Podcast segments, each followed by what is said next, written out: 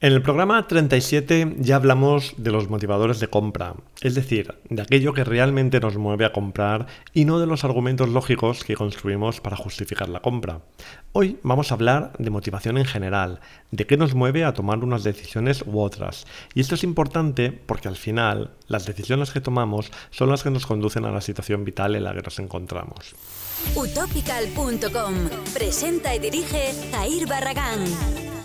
Hola y welcome everybody al programa número 40 de Utopical, el podcast donde buscamos de manera activa la forma de generar ingresos pasivos a través de inversiones y negocios online y también el lugar donde nos encontramos para crear sinergias positivas, compartir conocimiento y motivación, pero sobre todo para pasar un buen rato. Bueno, em, creo que sin duda lo más importante que tengo que contaros hoy es que estoy de vacaciones. Hoy es mi primer día de descanso, pero no os preocupéis porque este podcast no descansa, no por lo menos este año o no por lo menos por ahora. Hoy además, em, además es un día importante porque desde hoy este programa, este podcast cambia para siempre. Para ti, en principio va a seguir siendo igual, no deberías de notar nada, pero internamente se va a producir algo relacionado con la motivación, por cierto, que lo cambia todo, o eso espero, pero te lo contaré al final del programa porque hay que saber crear expectación.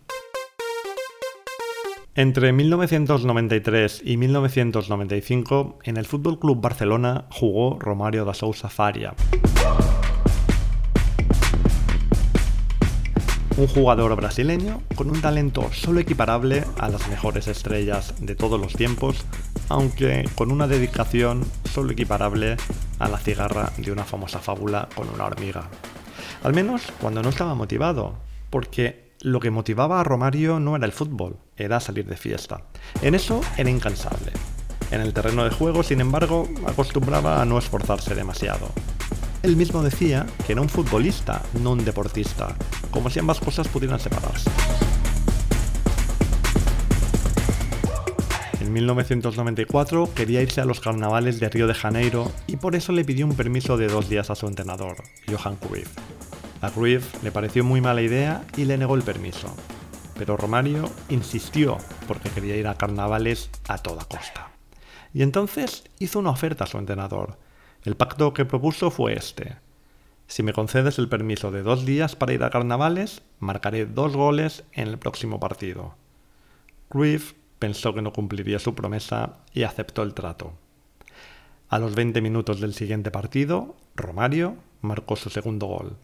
Inmediatamente miró al banquillo e hizo gestos a su entrenador para que le cambiara.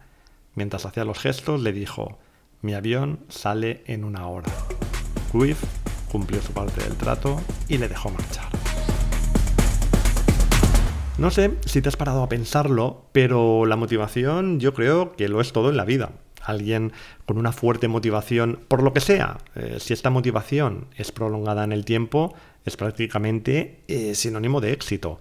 Aquel que quiere un cuerpo escultural y persiste alimentándose correctamente y entrenando de manera regular, al cabo de un tiempo tiene el cuerpo que quiere.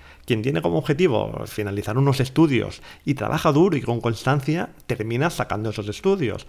Y lo mismo ocurre con quien quiere hablar un idioma, con quien quiere aprender a cocinar, o yo qué sé, o con quien quiere hacer un podcast semanal que sea cortito y entretenido y que sea mi utopical. Porque es que, si lo pensamos fríamente, tampoco nada es tan difícil. En muchas ocasiones solamente hay que esforzarse un poco, pero eso sí, esforzarse durante bastante tiempo. Y aquí es donde empiezan las dudas, donde empiezan las indecisiones muchas veces, las flaquezas y también, por desgracia, los abandonos. Supongo que sería fácil decir que todos somos unos flojos y que por eso abandonamos a la primera de cambio.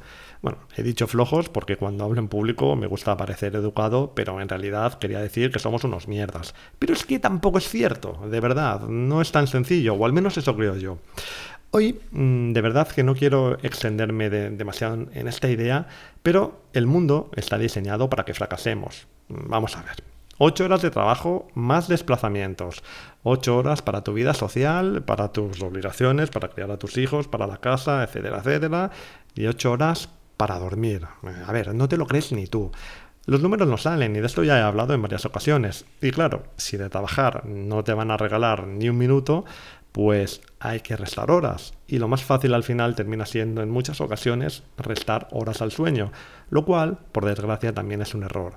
¿Por qué? Porque entramos en una rueda bastante complicada. Verás, si te falta descanso, mm, te va a terminar faltando energía. Si te falta energía, por fuerza te va a fallar la motivación, porque es que para hacer un esfuerzo, y ahora te va a estallar la cabeza, para hacer un esfuerzo hace falta energía. Mm, total, que, que todo mal. Y si a esto, eh, pues encima le sumamos un altísimo nivel de autoexigencia que muchas veces tenemos, el resultado es que abandonamos, porque a veces no medimos bien los esfuerzos reales que podemos hacer. Y yo creo que esto es una realidad.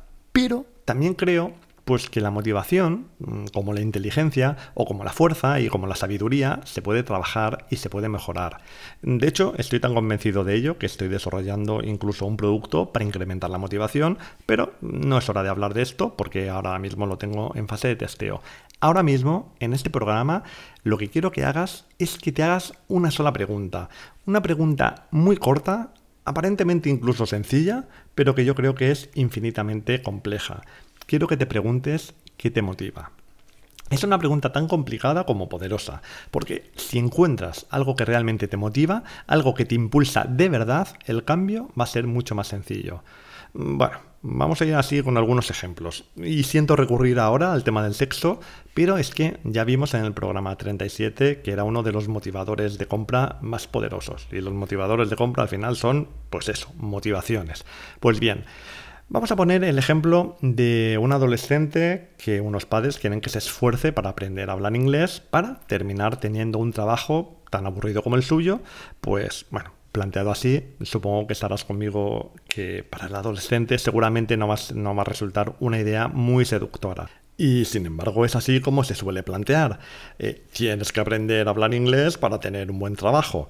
El problema real es que cuando eres adolescente no quieres un buen trabajo. A ver, no es que no quieras un buen trabajo, es que no quieres trabajo en general, ni bueno ni malo, porque es que sin trabajar se está muy bien y además es que no lo has hecho nunca, no es una idea que sea muy seductora, ¿vale? Yo creo que sería mucho más productivo motivar al chaval para hablar inglés, para que pueda ligar con inglesas borrachas en las discotecas de Mallorca. Pero, claro, esto no es políticamente correcto, así que yo nunca diría tal cosa. Lo único que he querido insinuar es que una motivación siempre se puede abordar desde múltiples puntos de vista. Lo que nadie parece entender es que ese punto de vista puede ser algo que varía en el tiempo, a medida que vas madurando o a medida que las circunstancias cambias. Si aprendes inglés, podrás hablar con extranjeras en Mallorca borrachas cuando eres un adolescente, eso estará genial para pasar un verano divertido, pero es que ese inglés también podrá servirte para tu vida adulta, cuando tengas un trabajo pues de esos que a los 14 años no quieres, pero que cuando tienes 30 entiendes que posiblemente sean mejor opción que estar descargando camiones. Por lo tanto, encuentra motivación y encontrarás el camino. Esta frase me parece que es una frase célebre, pero ahora mismo no sé de quién.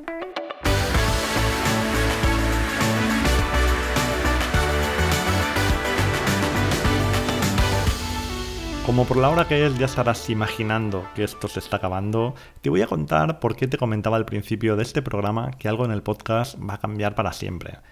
Verás, el tema es que he estado reflexionando sobre, sobre este programa. Eh, ahora van 40, ¿vale? Que son unos cuantos programas ya.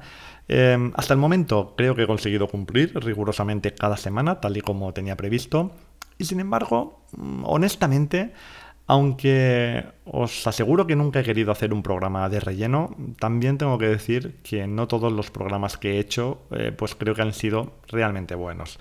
Y como creo que es importante que cada programa sea un buen programa, a partir de ahora, cuando lo grabe, he decidido ponerle una puntuación sincera, de manera interna, ¿vale? No va a ser algo numérico, va a ser algo tal como bueno, regular o malo.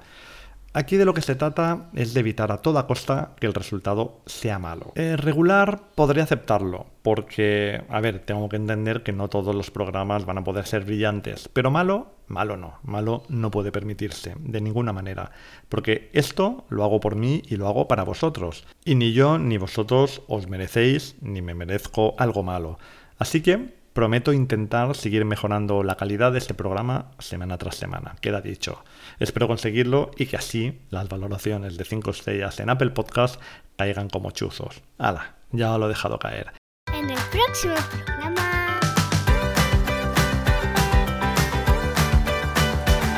Si eres insultantemente joven, quizá pienses que Bill Gates es un psicópata que quiere insertarte un chip en la vacuna contra el coronavirus para controlar a la humanidad a través del 5G. Pero si tienes algunos años más, seguramente le conocerás por haber fundado Microsoft y también por haber sido durante mucho tiempo